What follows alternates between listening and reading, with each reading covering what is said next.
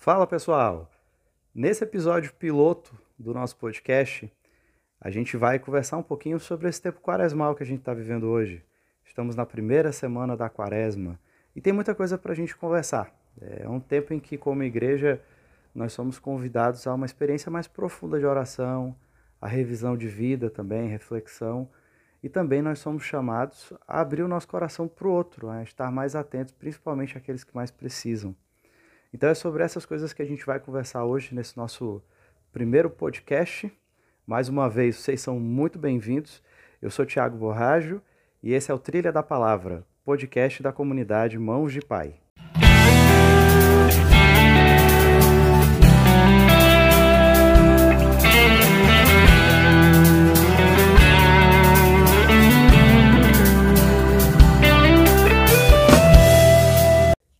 Pessoal, para a gente começar a nossa conversa de hoje, é, vamos seguir um pouco sobre, de modo geral, sobre esse tempo da quaresma, né? É, o tempo da quaresma tem algumas particularidades na igreja, você já vai perceber logo quando entra em qualquer paróquia a predominância da cor roxa, né? Você vai ver o roxo no altar, você vai ver o roxo na estola do padre, que é justamente a mesma estola que o padre usa durante a confissão, né? Quando a gente, quando a gente busca o sacramento da reconciliação, normalmente o padre está usando essa estola, que remete a nós o, o sentido da penitência, né? tem, um, tem um significado de, de penitência. E além disso, as, as celebrações são, são menos festivas, digamos assim. Né? Os, os cantos são mais, são mais suaves, mais serenos. Não tem o glória, não se bate palma, é, especialmente nesse tempo não se bate palma. Às vezes, aqui o pessoal tem muito costume de bater palma depois do evangelho, na hora do glória, até no santo, né, no canto do santo. É, e, e, durante esse período da quaresma, é, é, um período onde realmente a gente, a gente evita essas palmas, para que isso também favoreça um, uma, uma reflexão maior, para que a gente que a gente aprofunde mais é, é, dentro da nossa vida, dentro da nossa, da nossa experiência de oração, uh, que pontos Deus quer mexer? O que, que, o que, que Deus quer de nós? Né? Então não, não é uma coisa que a gente vai dizer assim, ah, vamos parar com música, vamos parar com palma, que agora tem que ficar todo mundo triste. Né? E, e não é nesse sentido. É para que essas coisas favoreçam uma reflexão maior. Porque quando a gente está muito nessa euforia, né, batendo palma e tudo, a gente não, não se atenta muito é, isso não, não, favorece muito que a gente faça essa reflexão mais profunda, que a gente revise a nossa vida. Né? Então, é, esses elementos não são para deixar a celebração triste, mas, mas são para favorecer a nossa oração, para que a gente tenha uma experiência mais profunda de escuta.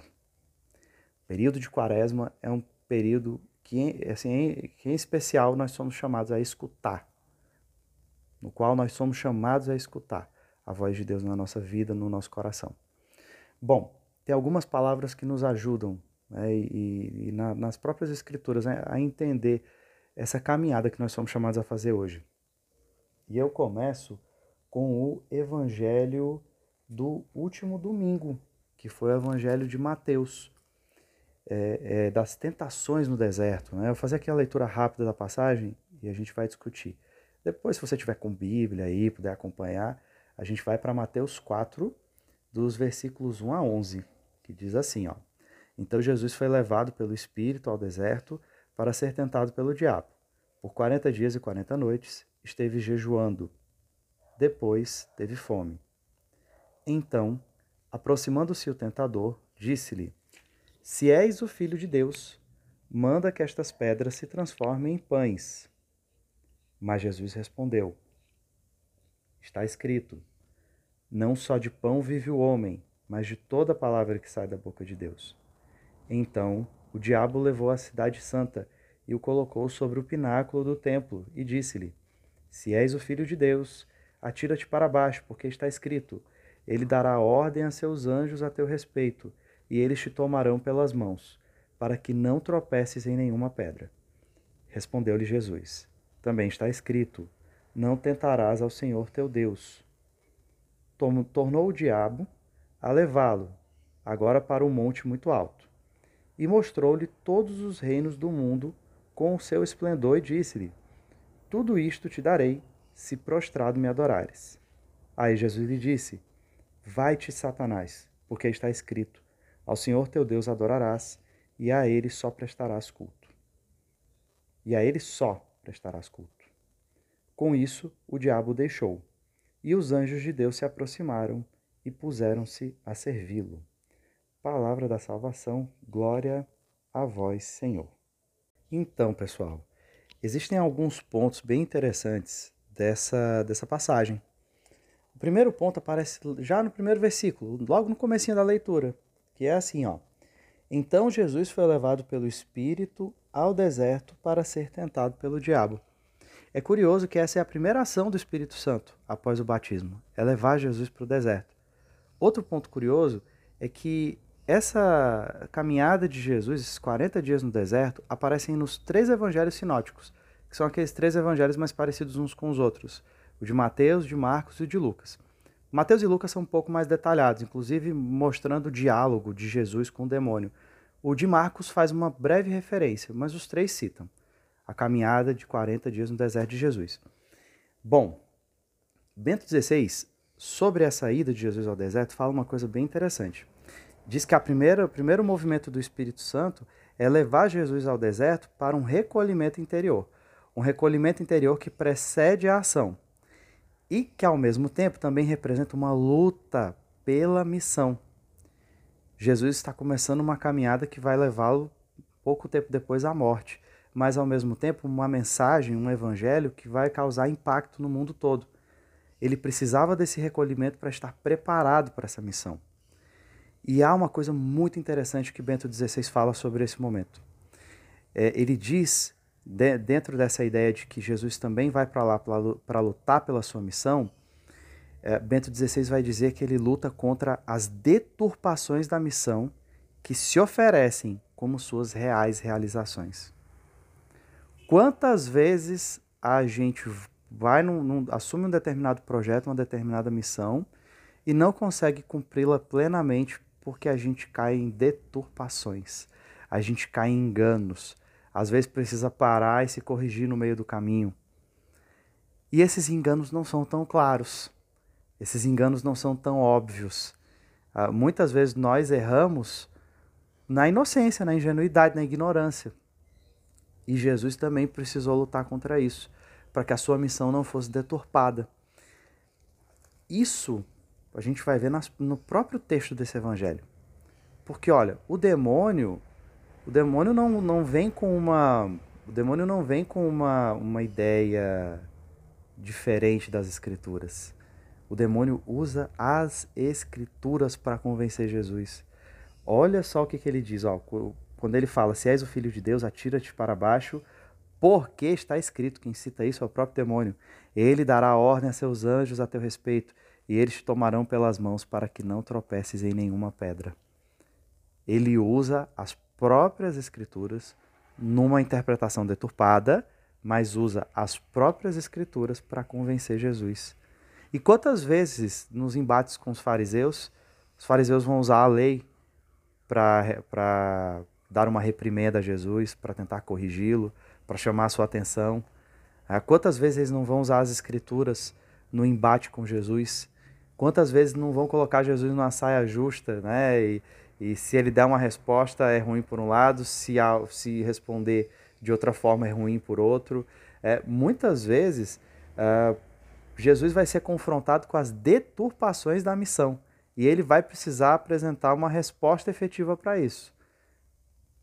Não vai poder se omitir, não vai poder ser conivente, mas vai ter que apresentar aquilo que é o projeto de Deus contra todas as deturpações que aparecem no caminho.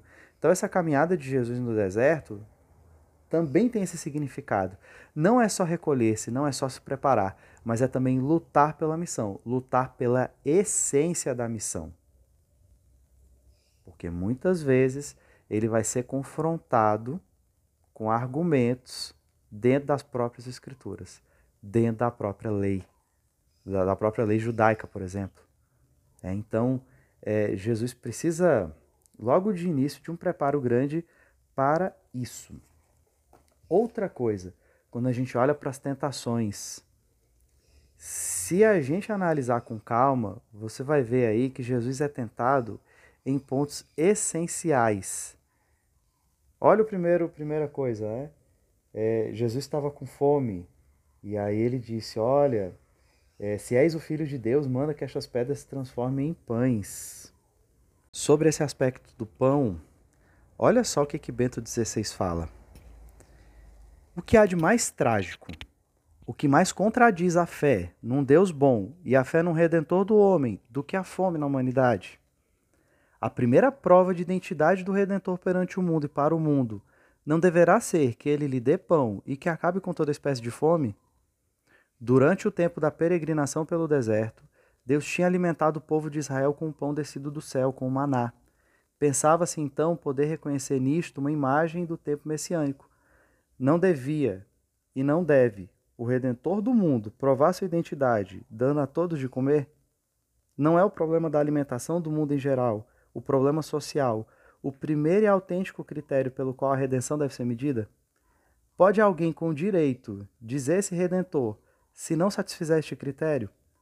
De modo conceitual mais elevado, o marxismo fez isso, fez disto o cerne da sua promessa de salvação ele cuidaria para que acabasse com toda a fome e que o deserto se tornasse pão. Olha que interessante isso. O demônio vai tentar Jesus exatamente numa das coisas que é essencial. E uma das coisas que as pessoas mais questionam, né, quando vão falar assim, quando dizem que não acreditam em Deus, por exemplo, e vão dizer: "Ah, se Deus existe, por que, que tem tanto sofrimento no mundo? Por que, que tem tanta fome?" O demônio toca num dos aspectos essenciais daquilo que se espera de resposta de Deus. Né? E aí, Jesus vai responder a ele: Não só de pão vive o homem, mas de toda palavra que sai da boca de Deus. Porque a palavra que sai da boca de Deus, quando entra no nosso coração, também nos faz ser mais solidários com o outro, também nos faz olhar, com olhar para o outro, nos faz buscar a justiça. E aí eu queria destacar aqui, quando Bento XVI fala que o marxismo fez disto, né, dessa questão da fome, o cerne da sua promessa de salvação. E um, ponto curioso para a gente analisar é o seguinte: né, tem gente que pensa que a, que a igreja é só contra o comunismo, né? É, assim, ah, mas a igreja não quer igualdade social, a igreja não quer, não quer, não quer acabar com as contradições do mundo e tal. E, e na verdade não é isso. Ah, o que a igreja chama a atenção é que, primeiro, o coração do homem precisa ser transformado. O marxismo, e por consequência, falando do comunismo, né, é, traz uma promessa muito atraente. Uma promessa de que, a, de que nós teremos pão, uma promessa de que nós teremos igualdade, de que tudo vai ser dividido de modo justo entre todos. Só que a, a nossa experiência com esse tipo de, de método, né, com esse tipo de, de regime, uh, não é uma experiência tão boa. Apesar de ter alguns pontos positivos, mas a, uma das principais marcas de regimes que, que segue uma linha socialista, comunista, é, é a de cair num, num sistema totalitário, num regime totalitário. Um regime totalitário onde você tem uma elite privilegiada e o restante da população numa igualdade de miséria e de muita repressão, de muita falta de liberdade. Então esse é um ponto questionável. Você vem com a promessa do pão, mas na verdade você termina caindo num regime totalitário, num regime que oprime, que tira a liberdade das pessoas. E quando a gente fala isso, a gente não está elogiando e dizendo que o nosso sistema capitalista é o melhor, porque é um sistema muito cruel, é um sistema que gera muitas desigualdades sociais, é um sistema é, que cria a contradição de um lado uma pessoa está jogando um monte de comida fora e no outro a pessoa está morrendo de fome. É absurdo isso, é absurdo. E o, as, du, os dois, as duas situações, tanto os absurdos de um, de um regime socialista, comunista, como os absurdos de um sistema capitalista, são fruto de um coração que não é tocado por Deus de um coração que não é solidário, de um coração que não percebe as necessidades do outro.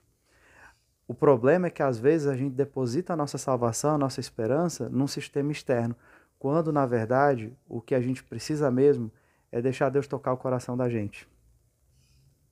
É fazer com que Deus transforme o nosso coração e nos sensibilize para o outro. Enquanto a gente não permitir isso, né, enquanto, uh, como humanidade, né, enquanto como humanidade nós não conseguirmos dar esse passo, não vai ter nenhum sistema econômico, não vai ter nenhum regime, não vai ter nenhum governo que vai conseguir salvar a gente, que vai conseguir dar uma resposta satisfatória, porque ele vai terminar sempre caindo nas mãos de uma elite insensível e vai gerar opressão. Quer seja tirando a liberdade das pessoas, é, do ponto de vista de não deixá-las livres para pensar, é, de, de exprimir suas opiniões, quer seja no sentido de não lhes dar o mínimo de recurso, o mínimo de dignidade.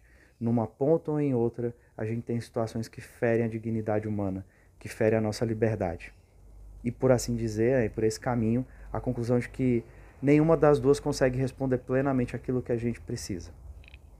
Isso também faz parte das tentações do homem moderno, isso também faz parte das deturpações do caminho que a gente precisa combater, né? nessa, nessa, especialmente nessa nossa caminhada quaresmal, em que a gente tem esse convite à conversão.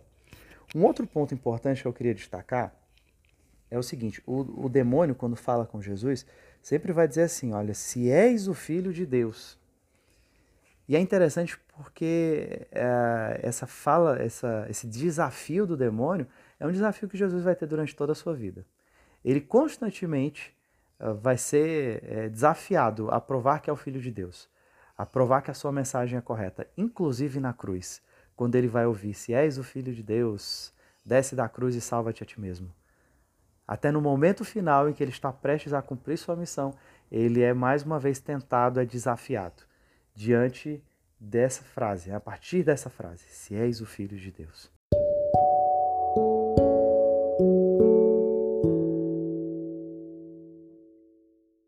O evangelho da última segunda-feira, dia 2 de março, tem uma reflexão muito interessante para a gente. Está lá no Evangelho de Mateus, capítulo 25, versículos 31 a 46. Eu não vou fazer a leitura toda, porque é uma passagem longa, mas eu quero destacar alguns pontos. É, é uma passagem onde Jesus fala como será o último julgamento, em que o Filho do Homem virá e dividirá os homens em dois grupos.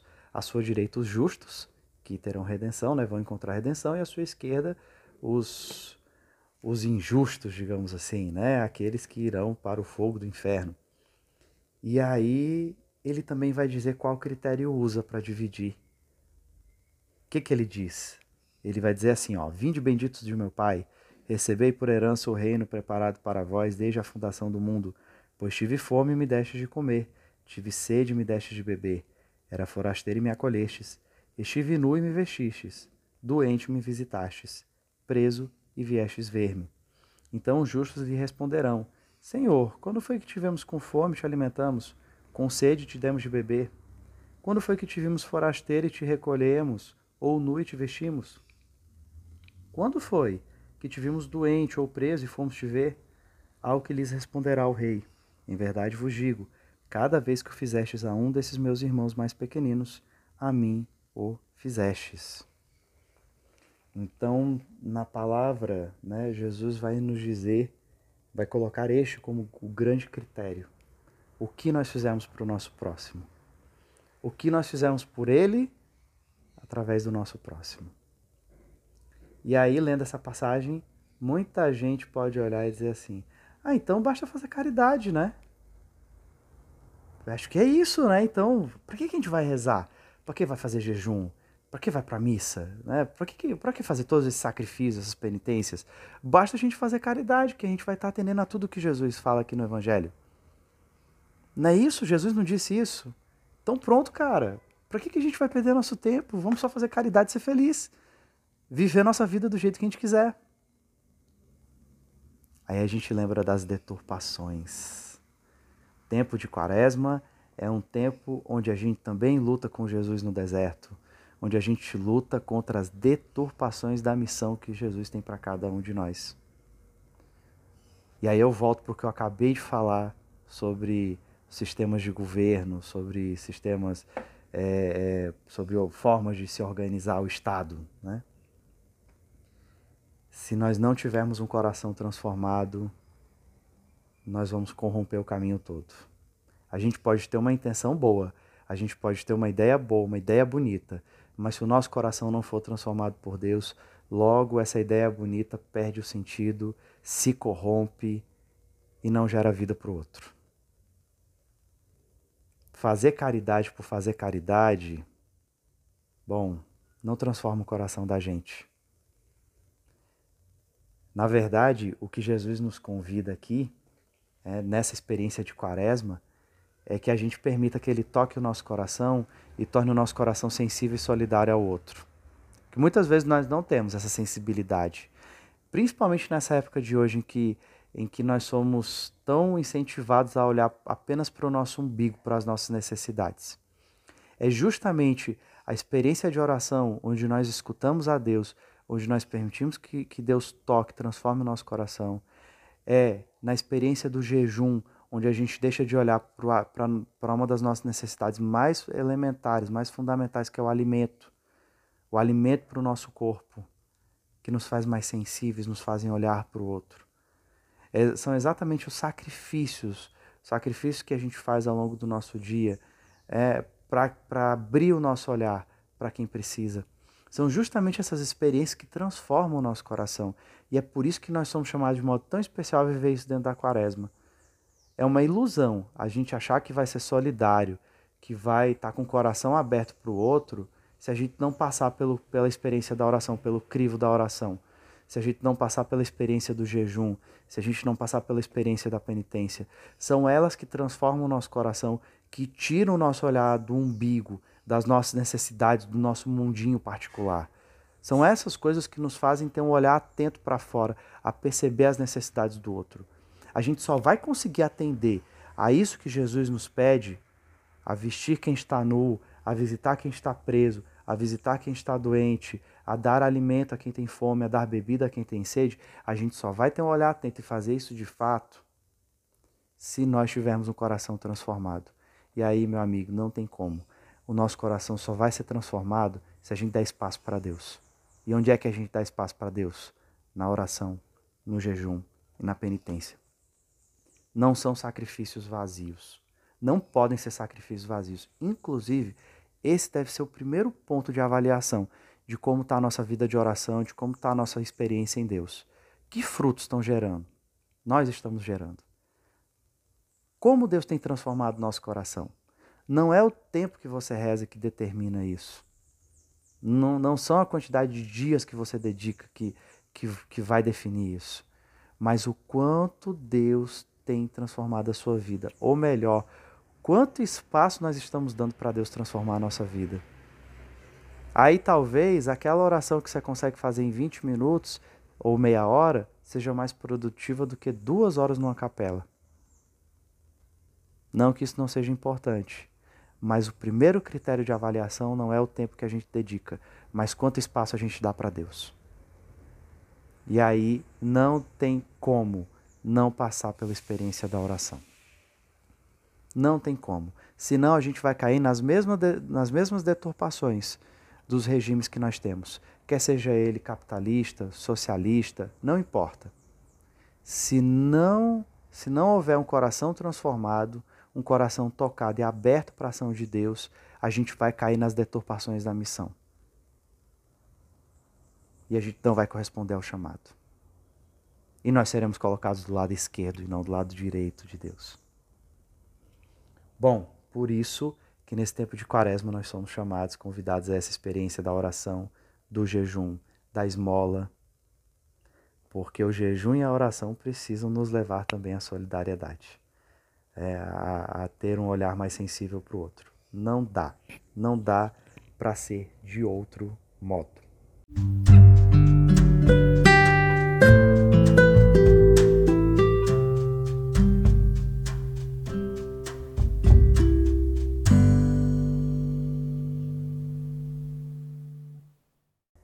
Para finalizar esse podcast de hoje, eu cito para vocês aqui uma coisa que Bento XVI, continuo com Bento XVI, uma coisa que ele diz.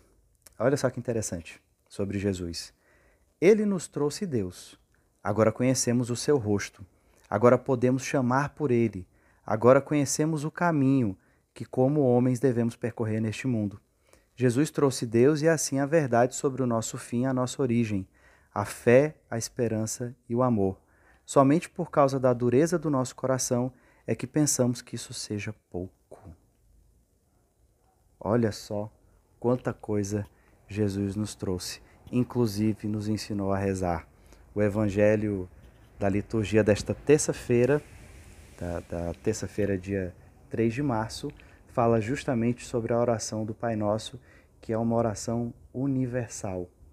É interessante que há três pontos nela que de fato atingem toda e qualquer cultura: Pai, pão e perdão.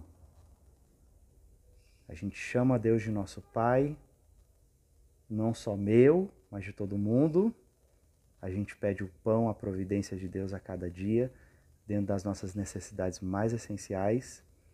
E a gente também pede e se abre ao perdão, porque nós, dizemos, nós não pedimos só perdão a Deus, nós dizemos perdoai as nossas ofensas, assim como nós perdoamos a quem nos tem ofendido. É, é, caminhar, fazer uma caminhada em Deus, automaticamente nos une aos outros, faz parte do processo. Né? Então, que nesta semana nós tenhamos o nosso coração aberto para a ação de Deus, que a caminhada quaresmal seja produtiva, nos leve a uma reflexão profunda e que a nossa oração seja cada vez mais eficaz, que nós sejamos a cada dia mais transformados pela ação de Deus. Então é isso. A gente agradece a, a paciência de vocês de ter nos escutado até aqui. A gente volta depois com mais podcasts. Essa foi a primeira edição, o episódio piloto do Trilha da Palavra. Um grande abraço, fiquem com Deus.